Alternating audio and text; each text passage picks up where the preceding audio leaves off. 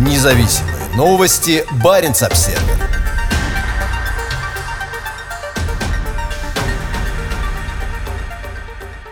В норвежском Хаммерфесте вспышка COVID-19.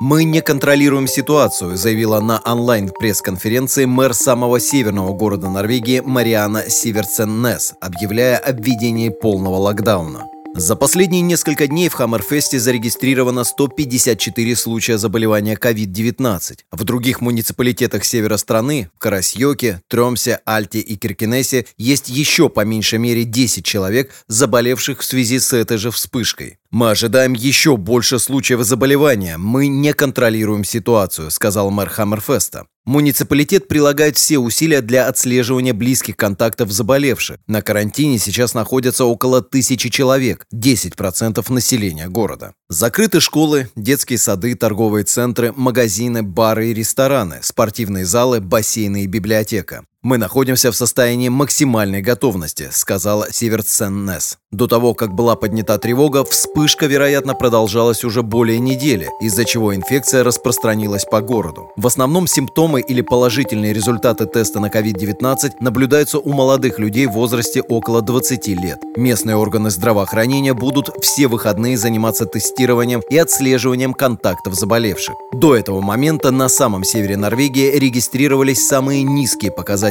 заболеваемости по всей стране. Баренц-Обсервер. Крейсер проводит учения в Баренцевом море.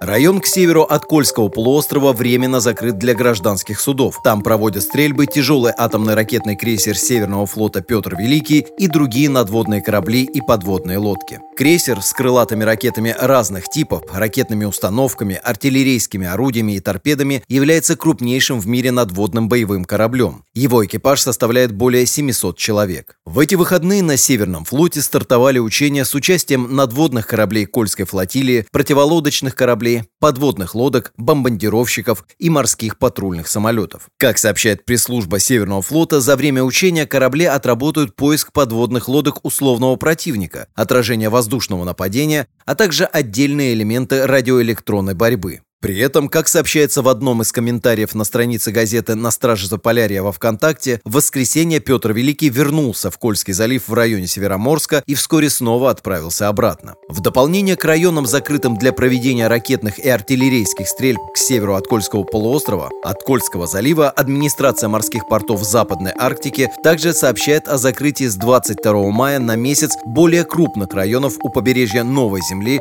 в восточной части Баренцева моря. Баренц-Обсервер. Пока Москва принимает председательство в Арктическом совете, на севере страны стоит жара. В четверг в арктическом Нарьян-Маре ожидалось до 27 градусов тепла. Такой прогноз способен стать определяющим для российского председательства в Арктическом совете.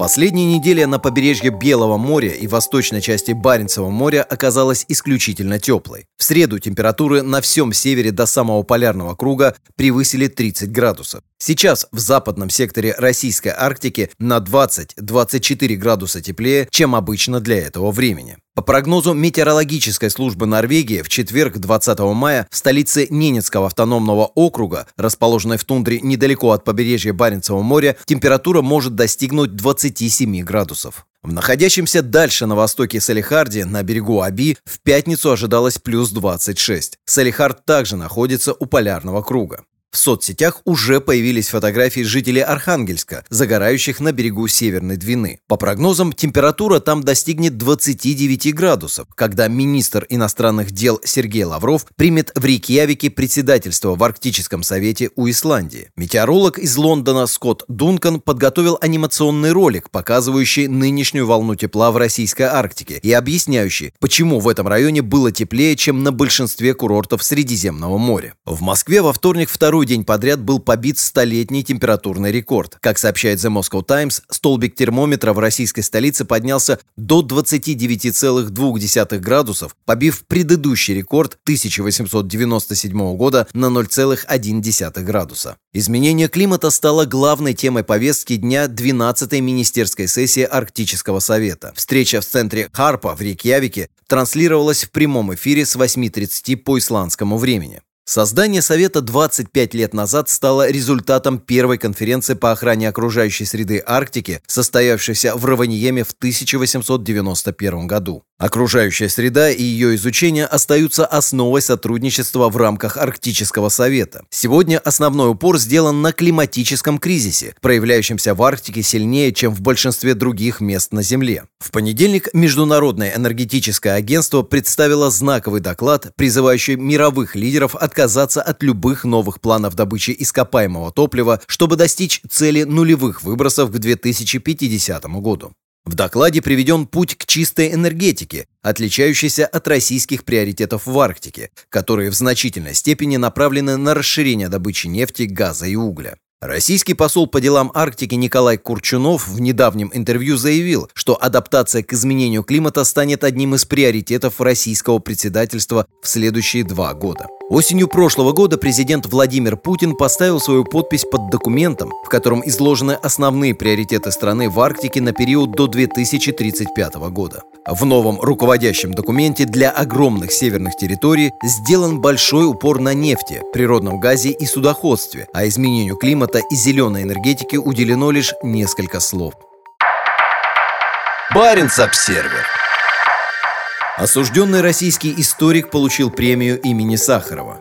Юрий Дмитриев отмечен за работу по выявлению жертв сталинского террора в Карелии. В пятницу норвежский Хельсинский комитет объявил о присуждении премии свободы имени Сахарова за 2021 год диссиденту Юрию Дмитриеву. Дмитриев известен исследованиями и инициативами по созданию мемориала жертвам советского террора в Республике Карелия, расположенной на северо-западе России у границы с Финляндией. Юрий Дмитриев вернул человеческую ценность российскому государству. Он противостоит прошлому и дает новое видение будущего, которого нет у нынешнего режима, сказал Баренц-Обсервер генеральный секретарь Норвежского Хельсинского комитета Гер Хёнеланд.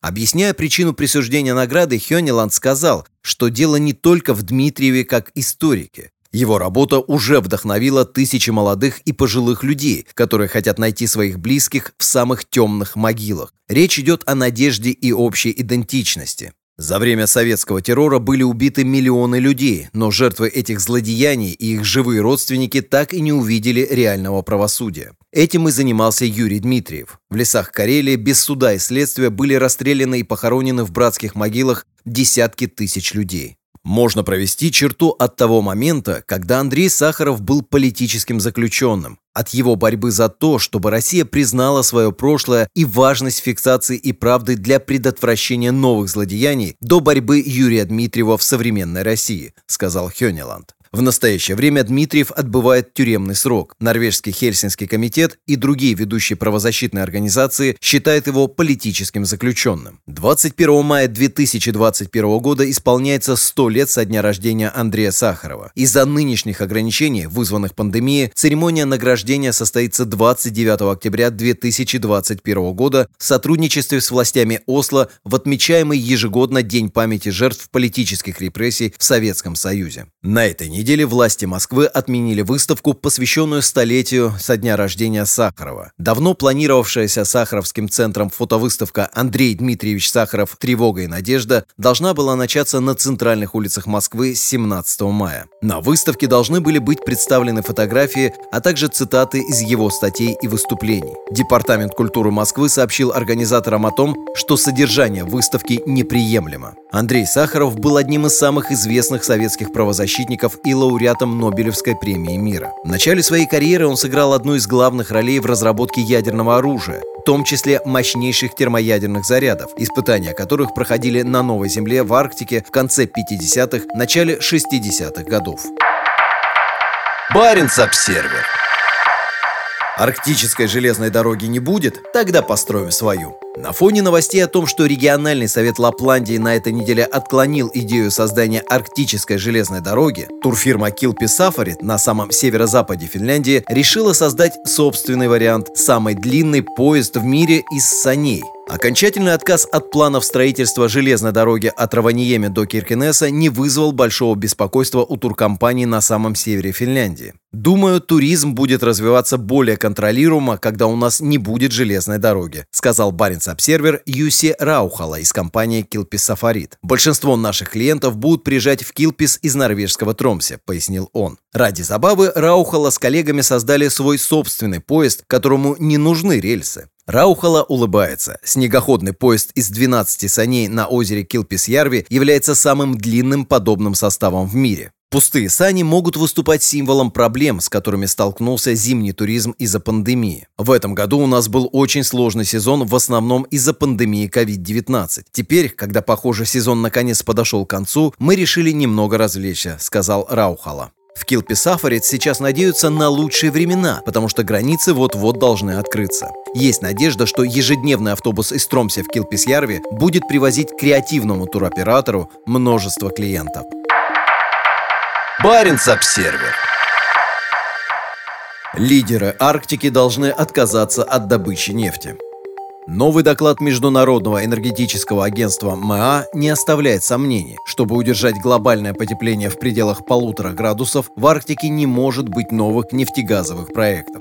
Доклад под названием «Чистая нейтральность к 2050 году» делает оправдание странами-производителями нефти расширения добычи ископаемого топлива еще более сложной задачей. Эксперты МАА четко заявляют о необходимости полной трансформации способов производства, передачи и использования энергии и отказа от новых углеводородных проектов. Необходимо закрыть разрыв между риторикой и действиями, если мы хотим сохранить шанс побороться за достижение чистой нейтральности к 2050 году и ограничение роста глобальных температур полуторами градусами Цельсия, заявил исполнительный директор МАА доктор Фатих Бирол. Доклад появился всего за несколько дней до министерской сессии Арктического совета. За столом переговоров в Рейкьявике соберется ряд государственных чиновников, стремящихся привести своих нефтяников во все новые нетронутые районы Арктики.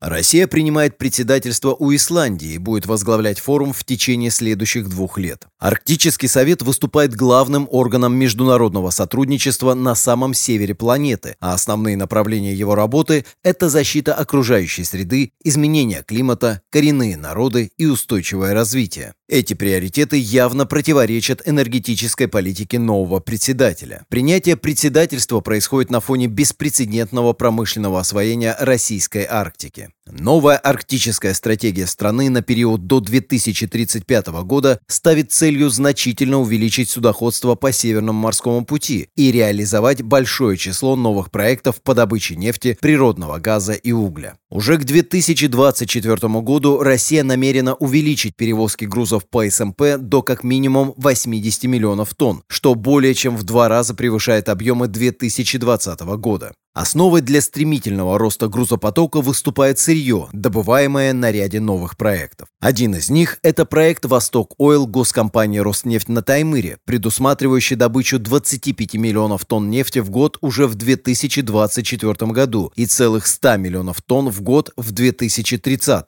Нефть будет доставляться из Таймырской тундры на новый терминал на берегу Карского моря, расположенный в нескольких сотнях километрах севернее. К освоению новых арктических месторождений также готовятся «Газпром» нефть, «Газпром», «Новотек» и «Лукойл». Есть планы и по добыче на шельфе, в том числе в Обской губе. На нефть и природный газ приходится более половины экспортной выручки страны, и правительство в Москве вряд ли обратит особое внимание на новый доклад МА. Вместо этого руководство российских энергетических компаний сейчас ищет новые способы освоения огромных углеводородных ресурсов страны, в том числе для нефтегазохимического производства и производства водорода и аммиака. Страна также утверждает, что природный газ, в том числе СПГ, фактически является экологически чистым топливом, отвечающим растущим климатическим стандартам. На недавней встрече с главой Новотека Леонидом Михельсоном президент Путин заявил, что СПГ может помочь декарбонизировать Европу. Новый доклад МА – это головная боль и для Норвегии, продолжающей зазывать нефтяников в Баренцево море.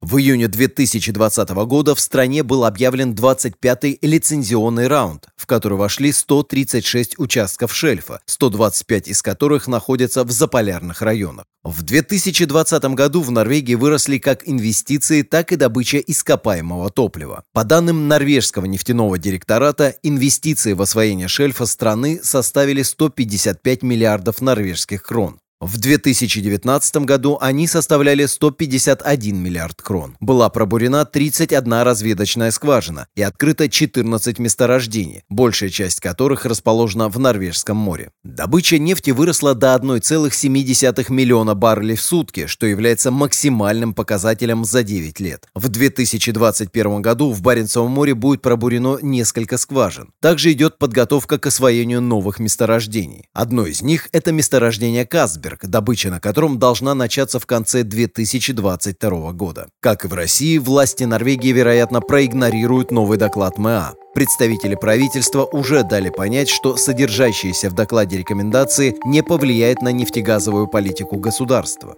На встрече Арктического совета на этой неделе в Рейкьявике россияне и норвежцы вполне могут присоединиться к общему фронту сторонников добычи нефти в противовес другим членам Совета. Баренц-Обсервер. Экспедиция проверит затонувшую атомную подлодку с двумя ядерными зарядами на наличие утечек. Поздно вечером в пятницу российское научно-исследовательское судно «Профессор Молчанов» прибыло на место затопления подводной лодки «Комсомолец». На его борту находятся специалисты по радиационной безопасности Росгидромета, главного российского ведомства по радиационному мониторингу окружающей среды. Ранее профессор Молчанов вышел из Архангельска в сторону Норвежского моря, где 7 апреля 1989 года примерно в 250 километров к югу от острова Медвежий затонула советская военная подводная лодка «Комсомолец» К-278. На борту лодки, лежащей на глубине 1680 метров, находится один ядерный реактор и две плутониевые боеголовки. В 2019 году совместная норвежско-российская экспедиция обнаружила небольшую утечку цезия-137 из некоторых вентиляционных труб. Утечка регистрировалась и предыдущими экспедициями в 1998 и 2007 годах, но два года назад уровни загрязнения оказались выше. При этом в других пробах, взятых дальше от поврежденного корпуса, уровень радиоактивного загрязнения не превышал фоновых значений. Как сообщает Росгидромет, в рамках нынешней экспедиции будут отобраны пробы воды с различных горизонтов и пробы донных отложений для дальнейшего анализа на берегу. Профессор Молчанов вернется в Архангельск 5 июня. «Комсомолец» — это одна из двух атомных подлодок, затонувших в Арктике в результате аварии. Вторая, К-159, лежит на дне Баренцева моря восточнее острова Кильдин к северу от Мурманска. Она затонула во время буксировки с военно-морской базы в Гремихе на судоремонтный завод Нерпа, где должна была быть утилизирована. На К-159 установлено два ядерных реактора, и в долгосрочной перспективе она считается более опасной для окружающей среды, чем комсомолец, поскольку лежит на гораздо меньшей глубине 246 метров в одном из самых важных для рыболовства районов Баренцева моря пока обследование лодки и донных отложений в ее районе не показали радиационного загрязнения. В более северо-восточных районах Российской Арктики были умышленно затоплены 16 морских атомных реакторов, в том числе подводная лодка К-27 и реактор первого российского гражданского атомного ледокола «Ленин». Баренц-Обсервер в России хотят исключить государственные СМИ из закона об иностранных агентах.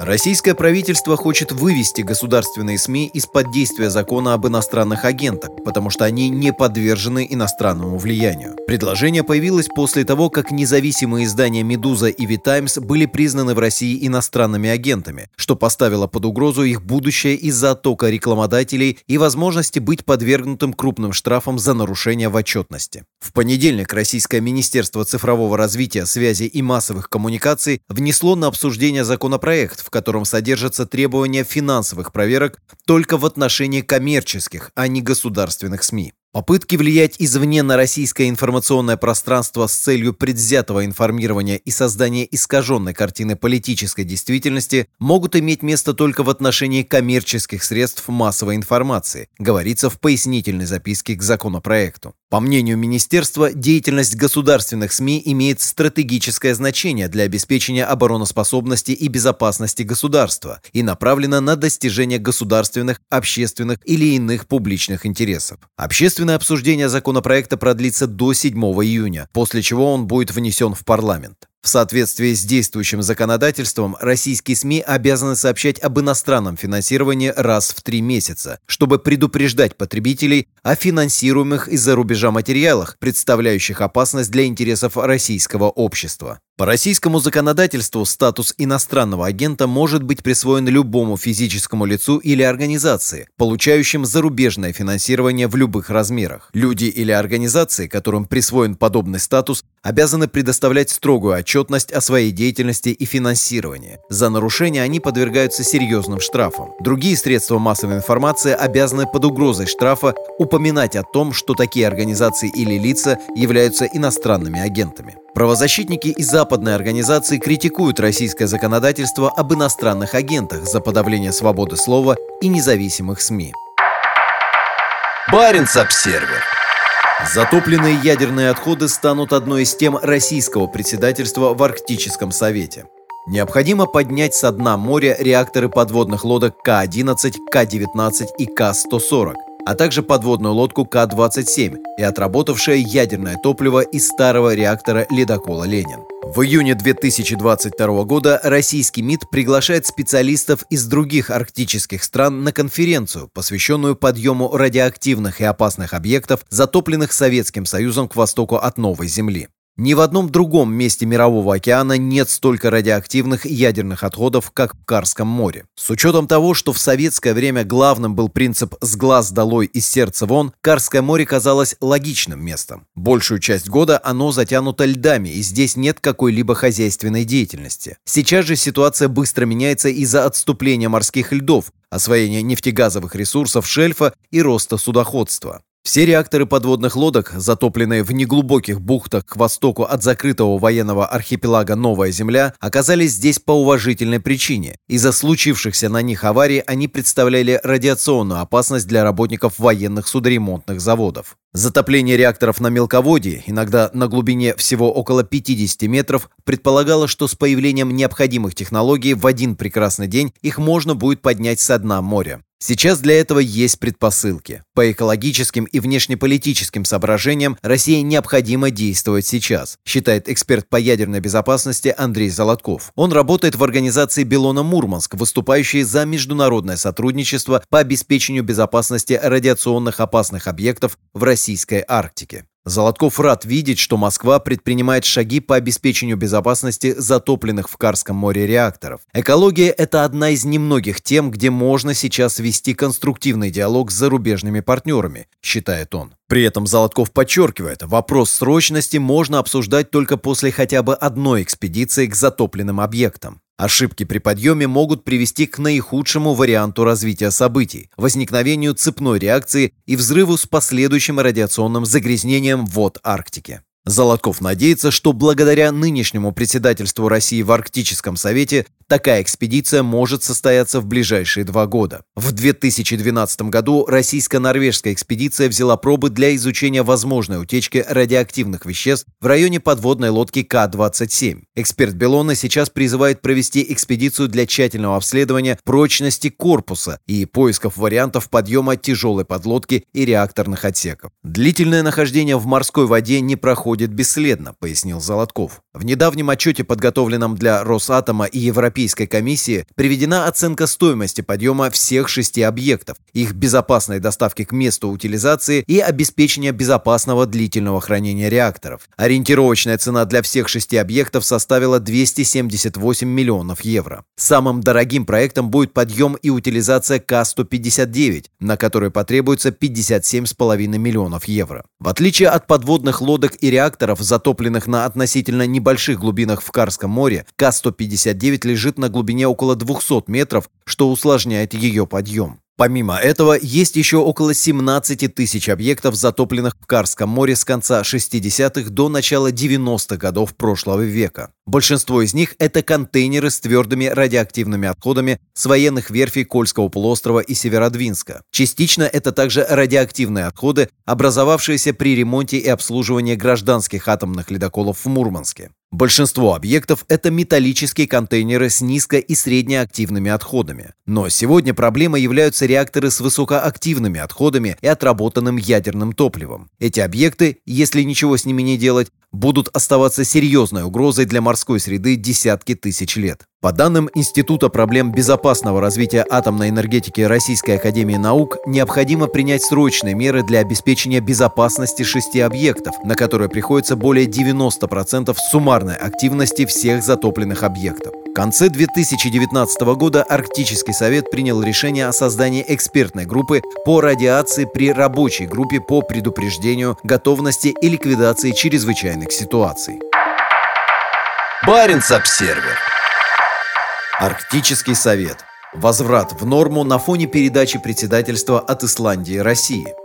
После сложных двух лет, за которые арктическое сообщество пришлось пройти через все, от глобальной пандемии до противостояния с предыдущей администрацией США по вопросам изменения климата и усиления напряженности в отношениях между Россией и Западом, в четверг Арктический совет вернулся в норму. Совместную декларацию, в которой отмечается важность диалога и сотрудничества на Севере, подписали все восемь министров иностранных дел. Россия намерена поддерживать в организации дух сотрудничества, укреплять конструктивное взаимодействие между всеми государствами-членами, повышать нашу готовность к поиску оптимальных решений для Арктики и населяющих ее жителей, заявил российский министр иностранных дел Сергей Лавров, обращаясь к делегатам перед принятием председательства в Совете на следующие два года от Исландии.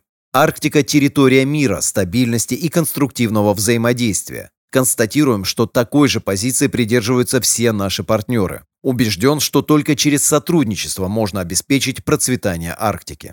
Приоритеты российского председательства – это устойчивое развитие, защита окружающей среды, социально-экономическое развитие и укрепление Арктического совета. В своем обращении Лавров также сказал, что Россия поддерживает идею проведения саммита арктических государств и выступает за возобновление встреч начальников штабов вооруженных сил стран Арктики, приостановленных в 2014 году из-за ситуации с Крымом. «У России хорошая повестка дня», сказал в телефонном интервью Хизер Экснер Пирот, ответственный редактор ежегодника Arctic Yearbook, научный сотрудник Института Макдональда Ларье и Международного центра для ученых имени Вудро Вильсона. Мне кажется интересным, что они хотят провести саммит глав государств, то есть Путина и Байдена. Также они снова призвали к возобновлению встреч начальников штабов. Все это говорит мне о том, что они хотят использовать свое председательство и использовать свои рычаги влияния в Арктике, чтобы убрать часть барьеров, которые были поставлены перед ними после Крыма.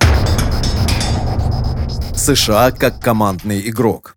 На этой министерской встрече США, которую впервые представляла администрация Байдена, постарались снова показать себя в качестве командного игрока. В 2019 году заседание Арктического совета закончилось тем, что тогдашний госсекретарь США Майк Помпео отказался подписывать совместную декларацию из-за включения в нее вопросов изменения климата и раскритиковал за действия на севере Канаду, Россию и Китай. На США было обращено очень много внимания. Они должны были продемонстрировать, что вернулись в Арктику и готовы говорить об изменении климата и искать новые пути сотрудничества с другими государствами-членами, рассказал по телефону канадец Марк Лантень, адъюнкт профессор политологии Университета Тромсе, Арктического университета Норвегии. Я бы не сказал, что США полностью отказались от своей позиции по вопросам безопасности, но есть понимание, что США также готовы говорить о других главных проблемах Арктики, таких как безопасность человека и окружающей среды.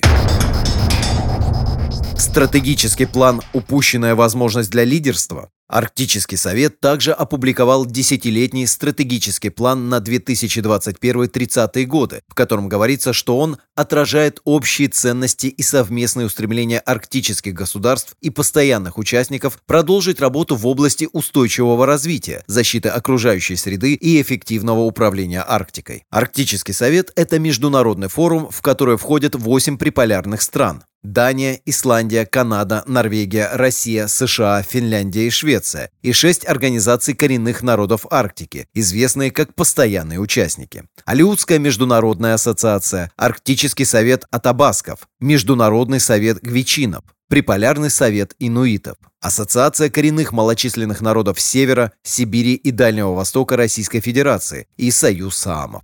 Форум был создан в 1996 году для совместной работы арктических государств в области защиты окружающей среды и устойчивого развития. Председательство в организации переходит от страны к стране раз в два года, но в последние годы все чаще звучат призывы к Арктическому совету принять более долгосрочный подход к своей работе, а не ограничиваться двухлетними периодами председательства. В опубликованном в четверг плане поставлены семь целей. Климат Арктики, устойчивость арктических экосистем, здоровье морской среды Арктики, устойчивое социальное и экономическое развитие, расширение знаний и обмена информацией, а также дальнейшее укрепление Арктического совета.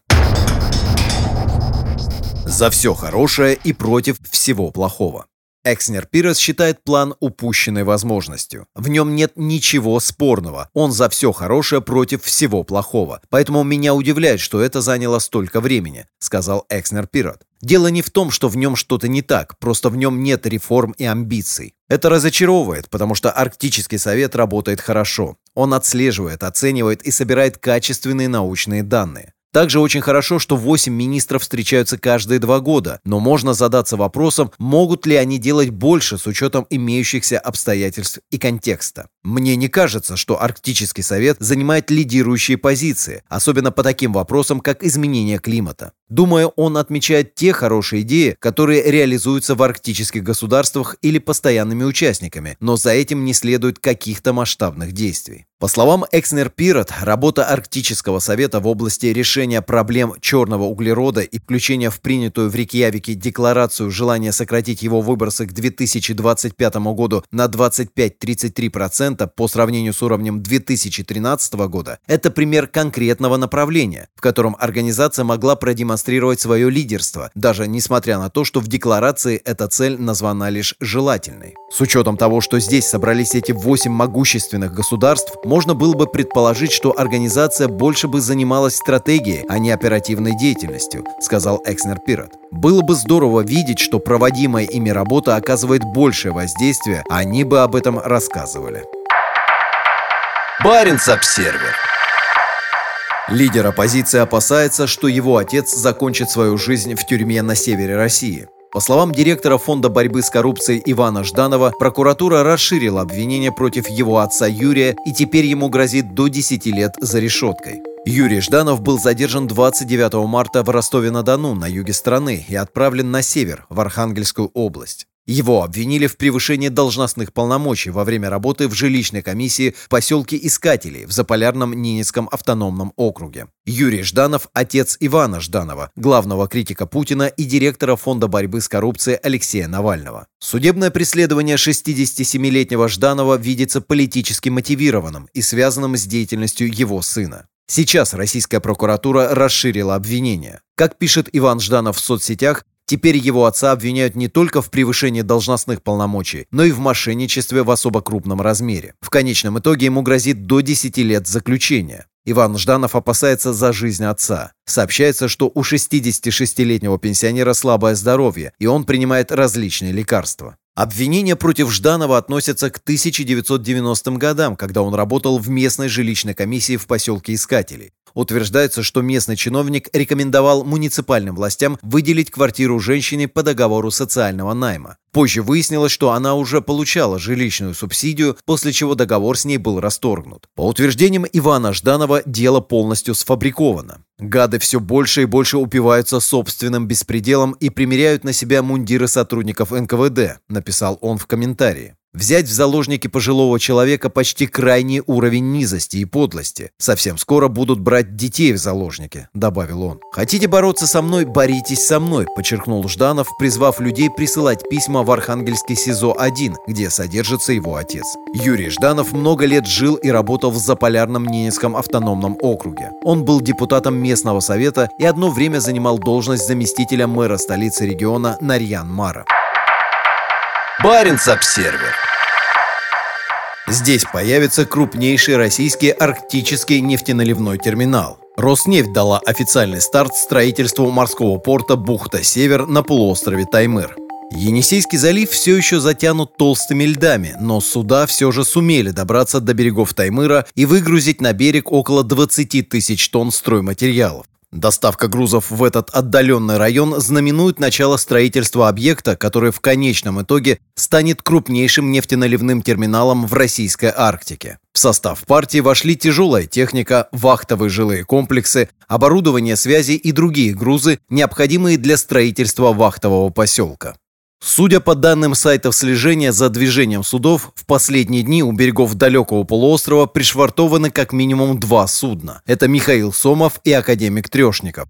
Как сообщает Роснефть, на месте сейчас находится группа специалистов-строителей из Объединенной энергостроительной корпорации ОЭК. ОЭК специализируется на реализации крупных строительных проектов в российской энергетике. Она была задействована на ряде объектов атомной энергетики, а также в проектах гидроэнергетики, в том числе в Крыму. По данным Роснефти, терминал в бухте Север получил все необходимые разрешения, и в ближайшее время инженеры приступят к строительству гидротехнических и причальных сооружений. Терминал является ключевым компонентом грандиозного проекта «Восток Ойл», на котором к 2024 году должно будет добываться 25 миллионов тонн нефти. К 2030 году объемы вырастут до 100 миллионов тонн в год. Нефть будет экспортироваться как в западном направлении на европейские рынки, так и восточном, в Азиатско-Тихоокеанский регион. Роснефть уже строит на принадлежащем ей заводе «Звезда» под Владивостоком первые 10 танкеров ледового класса, которые будут обслуживать бухту «Север». По утверждениям нефтяной компании «Восток Ойл» это проект с минимальным углеродным следом. Кроме того, сообщается, что для энергоснабжения объектов добычи будет использоваться ветрогенерация и попутный нефтяной газ. Роснефть и ее глава Игорь Сечин неоднократно обещали президенту Путину, что «Восток Ойл» поможет увеличить грузопоток по Северному морскому пути до 80 миллионов тонн к 2024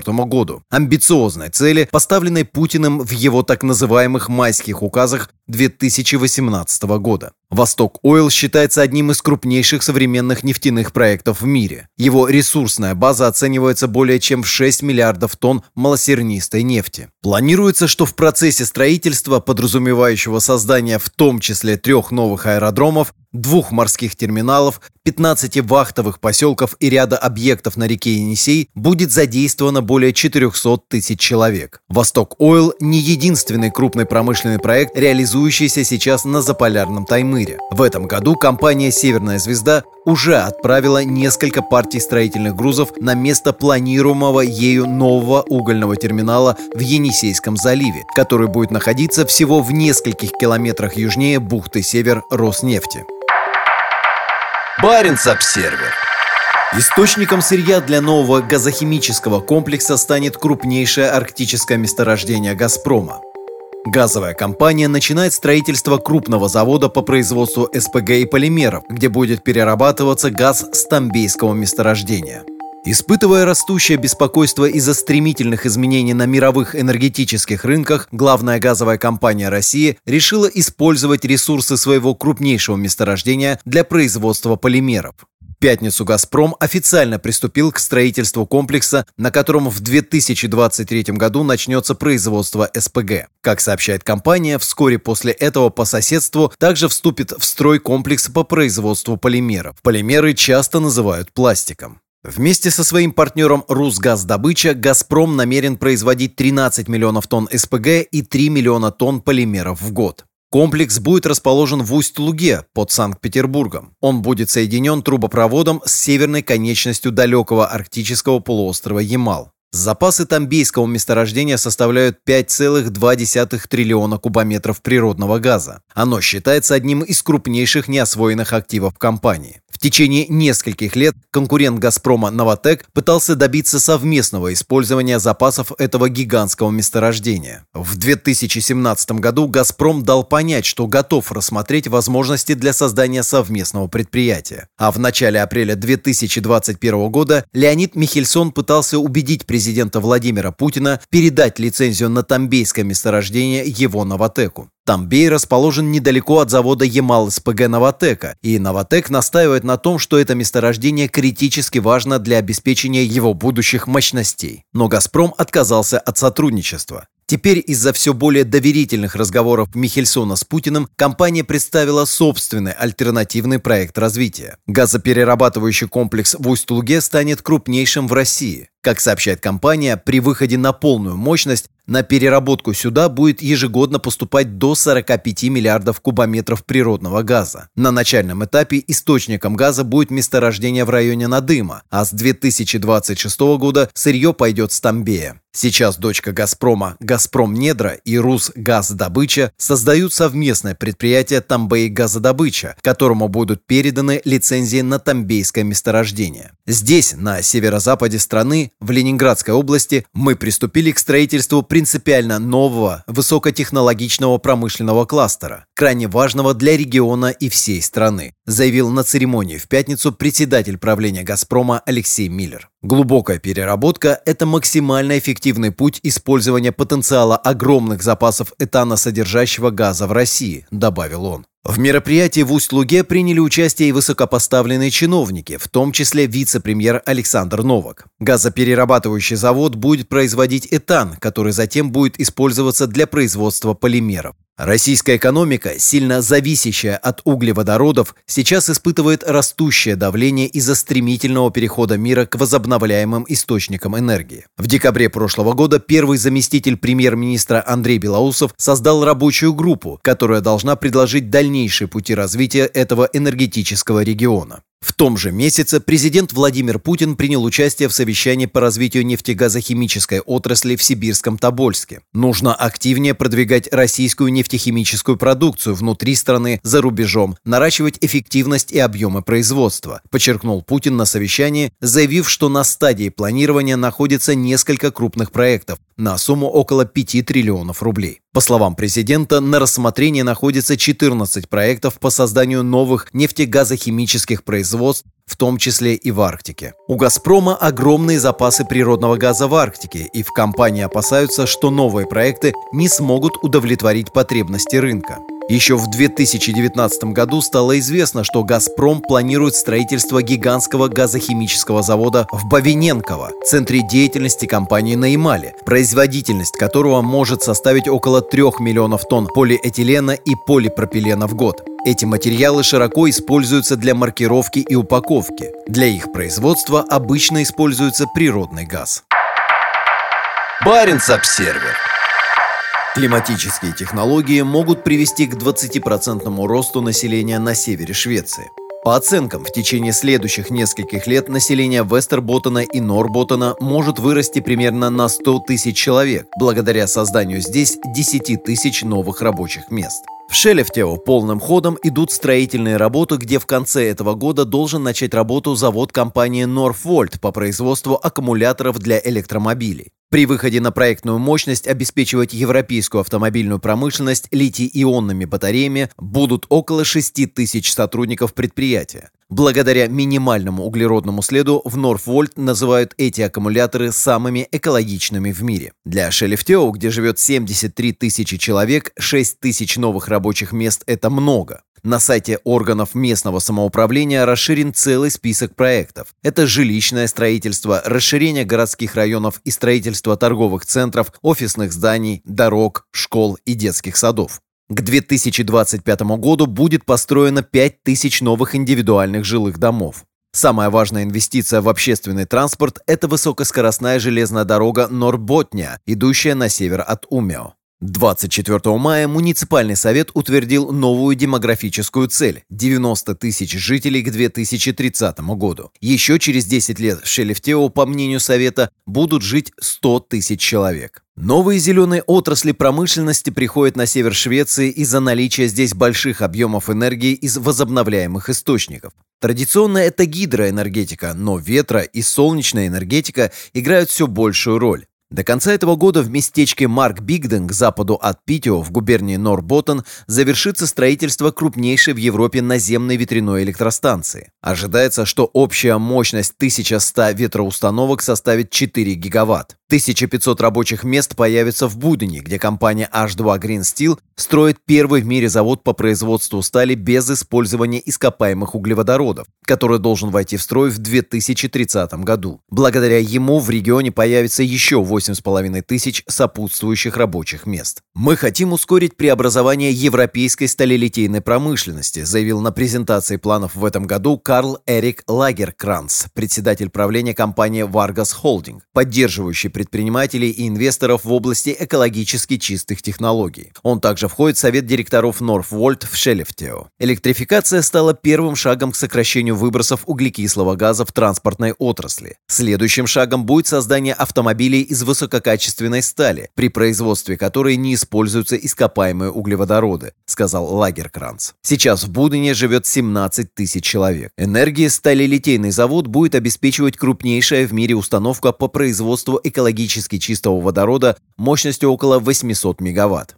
К серьезному росту населения готовятся в находящемся еще севернее горно-промышленном городке Еллевари. Компания «Гибрид» недавно выбрала Еллевари для строительства опытного завода по производству 1,3 миллиона тонн губчатого железа без использования ископаемых углеводородов. Завод будет связан в единую технологическую цепочку производства окатышей компании LKAB, предприятие, которое расположено в Кируне и Мальмбергете. К 2030 году поставлена цель довести производство губчатого железа до промышленных масштабов, до 2,7 миллиона тонн в год. Новые заводы, где сталь и губчатое железо будут производиться без использования ископаемого топлива, могут потенциально сократить общие выбросы углекислого газа в Швеции на 10%. Швеция быстро движется к тому, чтобы стать обществом с низким уровнем выбросов углерода, и северные регионы выступают лидерами этого перехода. Благодаря открытию новых заводов и опытных производств в Шелефтео, Будине и Елеваре будет создано около 10 тысяч новых рабочих мест. Правительство Швеции решило нанять отдельного координатора для поддержки перехода к зеленым технологиям на севере Швеции. Эти действия по созданию и расширению предприятий создают большие возможности для регионального развития, роста и конкурентоспособности, заявил министр торговли и промышленности Ибрагим Байлан. Он добавил, что происходящее сейчас в самых северных регионах, как ожидается, окажет большое положительное влияние на зеленую трансформацию общества. 100 тысяч новых жителей. Получивший должность координатора Питер Ларсон рассказал в интервью государственной телекомпании SVT, что ожидает, что благодаря новым безуглеродным предприятиям в Шелефтео, Будене и Еливаре, а также другим инициативам, к 2035 году население губернии Вестерботтен и Норботтен вырастет на 100 тысяч жителей. Это означает рост на 20%. Сейчас на севере страны живет полмиллиона человек. Одно новое рабочее место в промышленности создает дополнительные рабочие места в обществе, в частности в школах, магазинах и муниципальных службах. Я имею в виду, что обычно говорят только о рабочих местах в промышленности и забывают о том, как с появлением новых потребностей трансформируется все общество, сказал Питер Ларсон, SVT. Без зеленых технологий и инноваций не справиться с изменением климата. Со времени первой промышленной революции средняя температура на планете выросла на 1 градус Цельсия. Цель происходящей сейчас зеленой революции – ограничить дальнейший рост температуры, чего можно достичь только благодаря увеличению производства возобновляемой энергии, повышению эффективности и производству новой продукции с меньшим углеродным следом в экономике замкнутого цикла. В 2019 году Шведская Королевская Академия Наук присудила Нобелевскую премию по химии трем ученым за их работу по созданию литий-ионных батарей, подобных тем, которые будут производиться для электромобилей в Шелефтео. Баренц-Обсервер Евгений молча протестовал против разлива нефти. Полиции это не понравилось. Эколог стоял один с плакатом на центральной площади Архангельска, когда к нему подошли сотрудники полиции и оштрафовали за нарушение коронавирусных правил. Одиночный пикет активиста Евгения Корсака против недавнего разлива нефти на реке Колва вызвал быструю реакцию со стороны архангельской полиции, сообщает Север Реалии. Корсак вышел к зданию областного правительства в Архангельске с плакатом с надписью «Колва, Норильск, Таймыр, Камчатка» И это только начало. Нет экоциду. Активист рассказал Север Реалии, что хотел привлечь внимание к экологическим проблемам. Смысл пикета был в том, чтобы показать, что разливы нефти случаются очень часто. Разлив на Колве показателен, и чем дальше, тем чаще они происходят. Из-за того, что изнашиваются резервуары из-под топлива и нефти, в нефтепроводах все чаще происходит разгерметизация, а последствия от этого разрушительны. В год только по официальным данным происходит до 150 разливов. Из-за риска распространения COVID-19 губернатор области Александр Цибульский запретил любые митинги и массовые собрания. Полиция оштрафовала Корсака за нарушение статьи 26.1 Кодекса об административных правонарушениях. В середине мая власти Коми ввели режим чрезвычайной ситуации на территории Усинского городского округа после обнаружения утечки нефти из трубопровода в 45 километрах ниже по течению реки Колва. Наиболее загрязненные участки Колвы находятся недалеко от Усинска, который часто называют нефтяной столицей Коми. В 1994 году город попал в мировые новости, когда из поврежденного трубопровода вылилось более 60 тысяч тонн нефти. В России разлив стал одной из крупнейших экологических катастроф 90-х годов прошлого века. Баренц-обсервер Туристы с подтверждением гостиницы смогут оставаться в России до полугода. В среду президент России Владимир Путин подписал закон, смягчающий правила въезда в Россию для туристов. Теперь, если у них забронирована гостиница, они смогут оставаться в стране на срок до 6 месяцев. Законом разрешается выдача обыкновенных туристических виз на срок до 6 месяцев для граждан всех стран, вне зависимости от принципа взаимности. Наличие аналогичной политики этих стран в отношении туристов из России, говорится в нем. Из-за действующих сейчас коронавирусных ограничений поездки в Россию и из России возможны лишь в небольшое число стран, где суточное количество случаев заболевания считается безопасным. Ранее иностранцы могли получить туристическую визу на срок до одного месяца либо до шести месяцев на основе принципа взаимности. В мае власти России заявили, что иностранные футбольные болельщики, которые этим летом приедут на матчи чемпионата Европы по футболу, смогут сделать это без визы. Баренц-обсервер В растет заболеваемость COVID-19 среди молодежи. У нас один из самых высоких уровней распространения инфекции в Европе, заявляет инфекционный врач губернии Норботтен Андрес Нистад. Власти самого северного региона Швеции бьют тревогу. В последние несколько дней здесь наблюдается резкий рост заболеваемости коронавирусом. В среду было зарегистрировано 206 случаев заболевания, в то время как среднее значение за последние 7 дней в Норботтене составляет 151. Хуже всего обстоят дела в горнодобывающем городе Кируна. Как сообщает государственная телекомпания SVT, за последние два дня здесь зарегистрировано 85 заболевших. У нас один из самых высоких показателей распространения инфекции в Европе. Берегите себя, говорится в обращении инфекциониста Андреса Нистетта. Школы уже закрыты, а в пятницу местный штаб по чрезвычайным ситуациям объявит о новых мерах. На данный момент людей призывают оставаться дома, избегать контактов с другими людьми, мыть руки и носить маски, сообщается на странице губернии Норботтен Facebook. В то время как другие регионы Европы начинают открываться после пандемии, Кируна далеко не единственный город на самом севере Швеции, где ухудшается эпидемиологическая ситуация. За последние две недели в Норботтоне зарегистрировано 2079 новых случаев COVID-19. В Питио, Оверкаликсе, Елеваре, Будине, Арвицьяуре и Арье-Плуге за последние две недели зарегистрировано более четырех случаев на тысячу жителей. Это вдвое выше, чем в среднем по Швеции за тот же период. Сообщается, что в Кируне распространение инфекции особенно велико среди молодежи. Местная больница сообщает о том, что все растущее число более молодых пациентов приходится переводить в другие больницы. Как сообщают власти Норботтена, сейчас в больницах с COVID-19 находятся 40 пациентов, из которых 13 в отделении интенсивной терапии. С начала пандемии от COVID-19 умер 261 человек. Баренц-обсервер Международные авиаучения пройдут в сокращенном масштабе.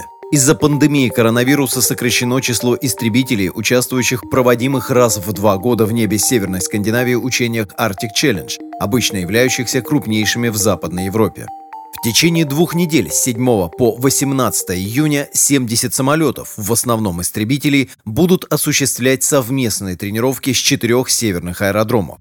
Учение Arctic Challenge проводится раз в два года с 2013 года в рамках соглашения о военном сотрудничестве стран Северной Европы. Как сообщает ВВС Финляндии, в этом году в них также примут участие Германия, Нидерланды, Дания, Великобритания и США. К 12 истребителям FA-18 Hornet Лапландского авиационного командования в Раваниеме на севере Финляндии также присоединятся 10 немецких истребителей Eurofighter и два американских самолета-заправщика KC-135. Норвежские F-16, для которых эти учения станут последними, будут вылетать с авиабазы Будя, а более новые F-35 с авиабазы Эрлан на юге Норвегии. F-35 станут участником этих учений впервые. В этом году учения проходят под руководством норвежских ВВС. Наблюдение за воздушным пространством будет осуществлять самолет НАТО, оборудованный комплексом «Авакс». В 2017-2019 годах в Arctic Challenge принимало участие более 100 самолетов, но в этот раз из-за пандемии их число сокращено до примерно 70. По той же причине сокращено и число участников.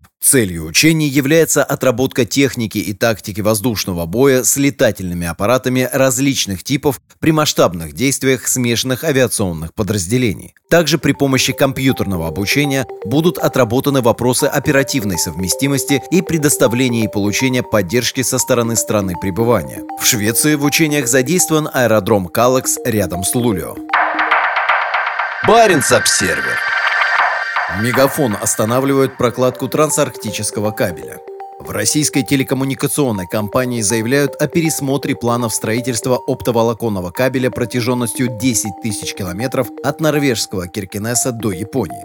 Проект строительства трансарктического кабеля, планированием которого Мегафон и его финский партнер Синя занимаются уже несколько лет, может быть заморожен. Летом 2020 года российское научное судно провело три месяца в удаленных районах Арктики, изучая возможные маршруты трассы подводного кабеля. В 2021 году изыскания должны были продолжиться, а начать работу кабельная линия могла бы уже в 2023, заявлял летом 2020 года генеральный директор Мегафона Геворг Вермещан. В 2021 году должен был быть объявлен тендер на строительные работы. Этого не будет. В компании теперь заявляют, что пересмотрят проект. Мы действительно приняли решение пересмотреть структуру и экономику проекта Arctic Connect. На такую регруппировку нам потребуется время, рассказали Интерфаксу источники в Мегафоне. С 2019 года нами проделана огромная работа, как на море, так и на суше. Все разработки проекта будут использованы в будущем, если мы примем решение его продолжать, сообщили в компании. Теперь российская телекоммуникационная компания проинформирует партнеров и провайдеров о своем решении.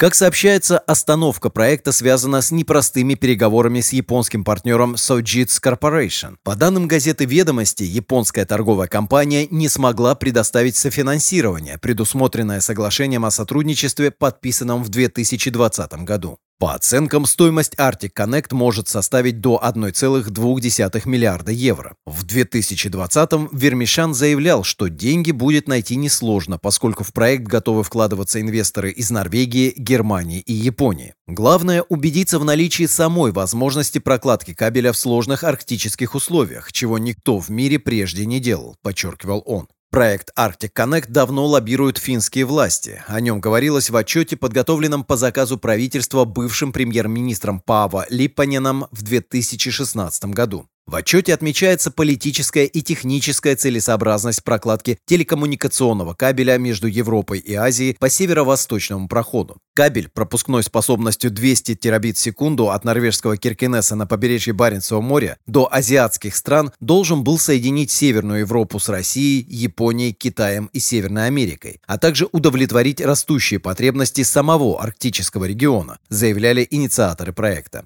Жители Киркинесса видели в кабеле возможность превратить депрессивный город где закрылось горнодобывающее производство, в центр высоких технологий. Заморозка Arctic Connect происходит на фоне стремительного прогресса в реализации другого трансарктического кабеля. Полярный экспресс соединит село Териберка к северу от Мурманска с Владивостоком на российском Тихоокеанском побережье. Через Баренцево море кабель протянут до бывшей военной авиабазы Амдерма в Ненецком автономном округе, где будет построена береговая станция. На следующем этапе его доведут до самого северного населенного пункта материковой части России, поселка Диксон на берегу Карского моря. Дальше его доведут до порта Тикси в Якутии, затем в Певек и Анадырь на Чукотке, по Тихому океану до береговой станции в Петропавловске-Камчатском и далее на юг до Южно-Сахалинской находки. Конечной точкой будет Владивосток. Полярный экспресс поддерживают российские федеральные власти. Глубоководная прокладка кабеля начнется в конце мая-начале июня текущего года, заявил в начале 2021 года заместитель министра транспорта Александр Пашивай. Баренц-Обсервер. В Белокаменке обретает очертания крупнейшая в мире площадка для строительства СПГ-заводов. Тысячи вахтовиков работают на гигантской стройплощадке Новотека к северу от Мурманска, где уже полным ходом идет изготовление первой технологической линии проекта Arctic SPG-2. Целый набор различных зданий, сооружений и причалов создает новый облик российского севера. Когда-то это было тихое село, но сегодня Белокаменка – крупнейшая промышленная стройплощадка Арктики. В создании Центра строительства крупнотоннажных морских сооружений российской частной газовой компании «Новотек» участвуют более 100 компаний. В главном доке уже начались работы по изготовлению основания гравитационного типа для завода по сжижению природного газа первой технологической линии проекта Arctic SPG-2. После завершения строительства гигантские модульные конструкции с установленными на них высокотехнологичными заводами отбуксируют из Белокаменки по Баренцеву и Карскому морям в Обскую губу в Сибирь Сибири и установят у берегов Гыданского полуострова. Производство жиженного природного газа начнется там в 2023 году. Годом позже, в 2024, будет запущена вторая технологическая линия, а в 2026 – третья. Мощность каждой из трех линий составит 6,6 миллиона тонн СПГ в год. Источником газа для заводов станут геофизическое и салмановское месторождение Новотека. Помимо Новотека, доля которого в Arctic SPG-2 составляет 60%, в проект также входит Total 10%, China National Petroleum Corporation 10%, China National Offshore Oil Corporation 10%, Mitsui Group 5% и Jokmec 5%. Фотографии хорошо показывают масштаб того, что сейчас происходит в Белокаменке, но для сравнения достаточно посмотреть на другой берег Кольского залива, где находится главная база мощного российского северного флота Североморск. Длина причальной линии в Североморске составляет полтора километра, в то время как в Белокаменке она достигает 2,7 километра. Вся строительная площадка занимает более 4 квадратных километров. Высота самого высокого цеха составляет 88 метров. Это на 16 метров выше 19-этажной гостиницы «Арктика» в Мурманске, которая до этого была самым высоким зданием на Кольском полуострове. Похоже, что объект не останется без работы после 2026 года, когда завершится строительство третьей технологической линии «Арктик СПГ-2». В марте премьер-министр Михаил Мишустин подписал новую российскую программу развития производства СПГ, в которую вошли потенциальные проекты в Баренцевом море и Сибири. К 2035 году Россия намерена увеличить годовое производство СПГ до 140 миллионов тонн. Это почти в пять раз больше по сравнению с 2020 и может сделать страну мировым лидером в этой области. Первый завод Новотека, Ямал СПГ, начал свою работу в Сабете в декабре 2017 года. Баренц-Обсервер. Депутаты Европарламента требуют остановить инвестиции в российский газовый проект. Группа депутатов Европейского парламента призвала правительство Франции, Германии и Италии прекратить финансирование проекта по производству сжиженного природного газа Arctic SPG-2, назвав инвестиции в российскую газовую промышленность небезопасными и противоречащими климатической политике ЕС. На Россию приходится около 20% мировой добычи природного газа, причем 80% его добывается на арктическом Ямале в 2400 километрах к северо-востоку от Москвы. Arctic SPG-2 2 – это новый газовый завод, создаваемый российским газовым гигантом «Новотеком» рядом с полуостровом Ямал с целью увеличения экспорта сжиженного природного газа в Европу и Восточную Азию. Завод стоимостью 21 миллиард долларов должен войти в строй в 2025 году. 9 миллиардов из этой суммы – это внешние инвестиции из России, Китая и Японии. Как сообщает издание Arctic Today, правительства Франции, Германии и Италии сейчас рассматривают вопрос о том, оказывать ли поддержку инвестициями в новый СПГ-проект на 2 миллиарда долларов. Увеличение использования газа противоречит европейским целям энергетической конкурентоспособности и независимости, пишут представители Франции, Германии и Италии в письме своим правительствам. Поскольку ЕС ставит цель сократить выбросы углерода на 55% к 2030 году, государственные деньги, по мнению европарламентариев, должны идти на проекты в области возобновляемой энергетики, а не на новую инфраструктуру для добычи ископаемого топлива в Арктике. Авторы также назвали Россию крайне ненадежным поставщиком и настроены на политическую конфронтацию, подчеркнув рост напряженности в отношениях России и ЕС в последние месяцы. Как заявил 26 марта вице-президент Европейской комиссии по климатической политике Франс Тиммерманс, ЕС не рассматривают природный газ в качестве переходного топлива на пути к полной декарбонизации. Международное энергетическое агентство недавно призвало полностью прекратить инвестиции в новые проекты добычи ископаемого топлива, чтобы дать мировой экономике достичь к 2050 году чистых нулевых выбросов и замедлить климатический кризис. Тем временем Россия намерена к 2035 году увеличить добычу природного газа в 10 раз за счет строительства в Арктике новой нефтегазовой инфраструктуры. На этой неделе началось строительство нефтеналивного терминала проекта «Восток Ойл», который станет крупнейшим в Арктике. Баренц-Обсервер. Норвежские нефтяники готовятся к бурению у российской границы. Несмотря на предупреждения климатологов, геологоразведка в Баренцевом море продолжается. Компания Эйкер BP готовится к бурению на участке Стангнестинд, всего в нескольких километрах от норвежско-российской границы.